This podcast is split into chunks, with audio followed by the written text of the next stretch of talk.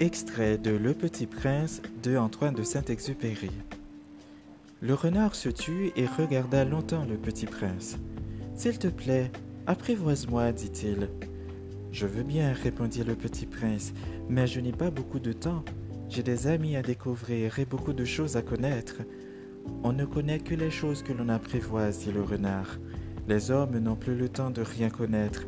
Ils achètent des choses toutes faites chez les marchands.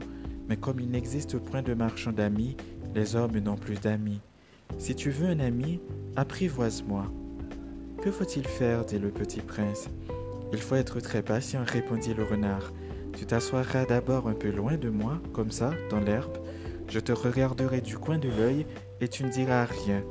Le langage est source de malentendus. Mais, chaque jour, tu pourras t'asseoir un peu plus près